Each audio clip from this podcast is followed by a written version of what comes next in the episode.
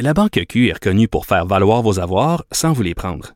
Mais quand vous pensez à votre premier compte bancaire, tu sais, dans le temps à l'école, vous faisiez vos dépôts avec vos scènes dans la petite enveloppe. Hmm, C'était bien beau. Mais avec le temps, à ce compte-là vous a coûté des milliers de dollars en frais, puis vous ne faites pas une scène d'intérêt. Avec la Banque Q, vous obtenez des intérêts élevés et aucun frais sur vos services bancaires courants. Autrement dit, ça fait pas mal plus de scènes dans votre enveloppe, ça. Banque Q, faites valoir vos avoirs. Visitez banqueq.ca pour en savoir plus.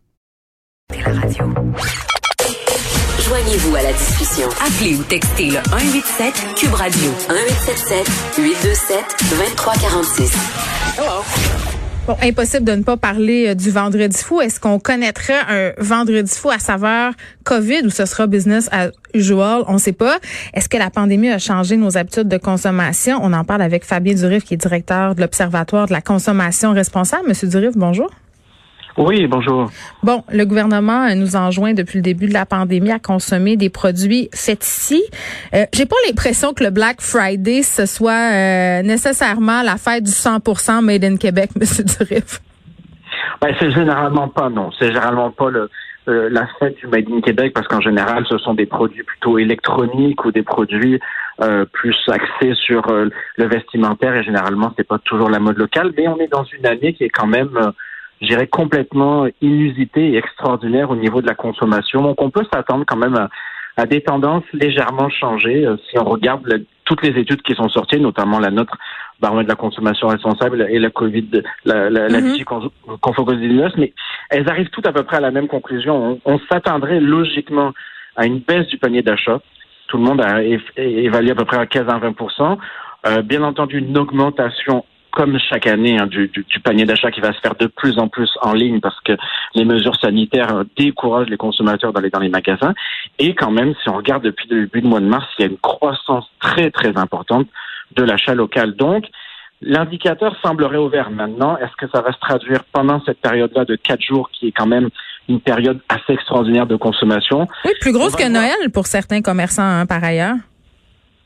Oui, beaucoup plus gros, comme comme le Boxing Day. Donc, c'est, mm -hmm. je dirais, c'est un test un peu pour l'achat local. C'est voir si l'achat local peut transcender euh, ce que nous on appelle des périodes extraordinaires de consommation, qui sont des périodes de sur, je dirais, de surconsommation et de mm -hmm. surexcitation, où généralement euh, toutes les vertus éco-responsables qu'ont beaucoup de consommateurs et qu'ont de plus en plus de consommateurs, ben, généralement, et c'est normal, ces jours-là, elles diminuent parce qu'on est excité par plein de, de, de, stimuli, notamment le prix, parce que c'est les rabais qui vont euh, qui vont surpasser finalement les pseudo-rabais. Les pseudo-rabais. Les pseudo-rabais. Ouais. Ben, c'est souvent aussi. Donc, euh, j'irais, mais euh, comme je dirais, cette année, c'est quand même tellement spécial. On a tellement de changements de la part des consommateurs. Le, le premier confinement, a fait, et on voit ça dans tous les pays, ça fait euh, réfléchir beaucoup de consommateurs qui se sont rendus compte qu'ils pouvaient limiter leur consommation. On les, on les a imposés finalement de limiter leur consommation, mais ils se sont rendus compte que finalement, bah, la fermeture des magasins non essentiels, la fermeture le dimanche, ça les pénalisait pas tant que ça dans leur mode de vie. Non, les Donc, gens se sont rendus compte euh, aussi euh, où est-ce qu'ils dépensaient davantage et ont oui. accumulé de l'argent. Puis il y a deux possibilités. Quand tu accumules de l'argent, c'est soit que tu le places ou soit tu fais oh là j'ai un petit moton d'argent, je vais dépenser. La Banque Q est reconnue pour faire valoir vos avoirs sans vous les prendre. Mais quand vous pensez à votre premier compte bancaire, tu sais, dans le temps à l'école, vous faisiez vos dépôts avec vos scènes dans la petite enveloppe. Hmm, C'était bien beau. Mais avec le temps, à ce compte-là vous a coûté des milliers de dollars en frais, puis vous ne faites pas une scène d'intérêt. Avec la Banque Q, vous obtenez des intérêts élevés et aucun frais sur vos services bancaires courants. Autrement dit, ça fait pas mal plus de scènes dans votre enveloppe, ça. Banque Q, faites valoir vos avoirs. Visitez banqueq.ca pour en savoir plus. Ben, c'est ben, ce qu'on a vu euh, dernièrement, cette ils ont montré. Le taux d'épargne a beaucoup augmenté cette année. Donc, il y, a vraiment eu une reconfiguration à la fois des modes de vie, mode de travail, mode de déplacement, mode de consommation. Et ce qu'on voit aussi, et, et, et ça c'est évident, c'est que comme il y a un ralentissement du mode de vie, on réfléchit de manière complètement différente sur la mmh. consommation et il y a des transferts de postes budgétaires. On n'achète pas les mêmes choses aujourd'hui qu'on achetait avant la pandémie. Donc, ça change un peu la, la façon de consommer. Bon, ben parlons-en de la façon euh, de consommer. Vous faisiez référence à votre baromètre de la consommation.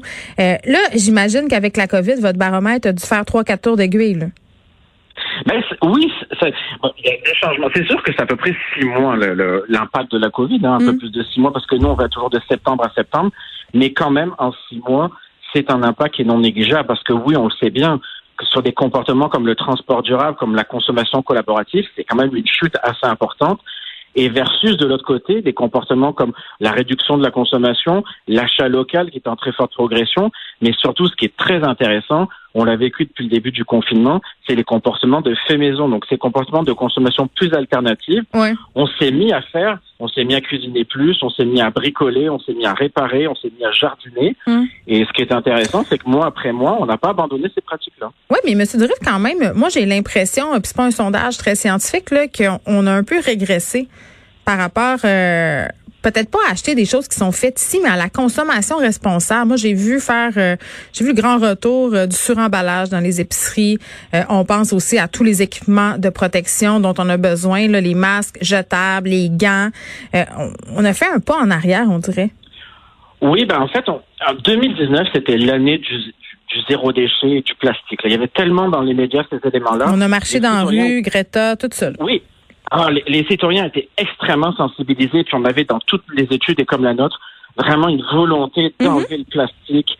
Et là, c'est sûr que nous, on a vu mois après mois, ben, ces statistiques-là légèrement ben, baisser beaucoup au début de la pandémie. Ça va un peu mieux, mais c'est sûr que sur un an, oui, on a, on a quand même une baisse. Tout simplement parce que c'est moins sorti dans les médias aussi, et parce que le plastique a été utilisé pour protéger, et le plastique a été réintroduit pendant une certaine période alors qu'il avait été enlevé. Là, si on n'avait pas cette train- même perception là, c'était vraiment, Oui. on se disait, ok, je vais acheter des choses. Moi là, je me suis surprise à faire des affaires que j'avais jamais faites. là. J'ai acheté, par exemple, euh, des fruits emballés individuellement parce que c'était plus sécuritaire dans ma tête. Mais c'est pas vrai, tu sais.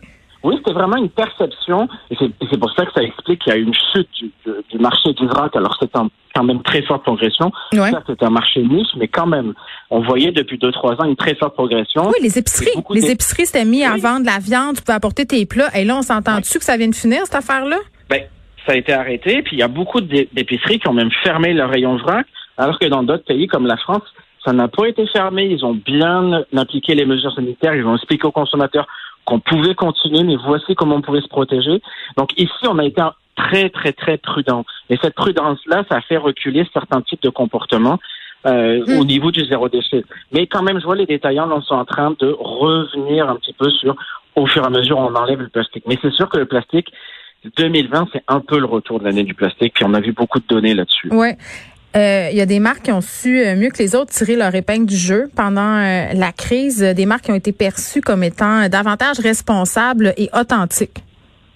Oui, alors ça, c'est évident. Ce qu'on a remarqué, c'est que ça a été vraiment l'année où, en particulier, les, les, les- les- nos épiciers, parce que finalement, Ouais. depuis le mois de mars, on a beaucoup fréquenté les épiciers. Et c'est ceux C'était notre seule activité. sur- Oui, c'était ceux qui ont communiqué aussi sur leur engagement. Ils ont, ils arrêtaient, ils communiquaient énormément. Ils ont fait des campagnes d'achat local dès le mois de mars, dès le mois d'avril. Mm. Euh, et donc finalement, ils ont été exposés. les consommateurs ont été exposés. Et d'habitude, c'est des, c'est des entreprises qui ne performaient pas autant dans nos classements. Donc ça, ça c'est intéressant. Puis ce qu'on a vu aussi depuis le début de la pandémie, c'est que les entreprises qui se sont engagées dans la pandémie, notamment qui se sont mis à fabriquer des produits qui permettaient de lutter contre la pandémie, elles ont été récompensées par les citoyens. Donc eh, eh, on est plus informés, on est plus à l'écoute, on a plus de temps depuis la pandémie. Donc finalement, les citoyens regardent un petit peu plus ce que font les entreprises Mm. et ils découvrent de plus en plus d'entreprises d'ici. En terminant, Fabien Durif, est-ce que nos habitudes de consommation euh, vont changer de façon permanente à cause de la COVID ou c'est juste une passe? C'est très dur à prévoir. On Ouais. aurait juste, euh, la pandémie aurait été finie après le confinement.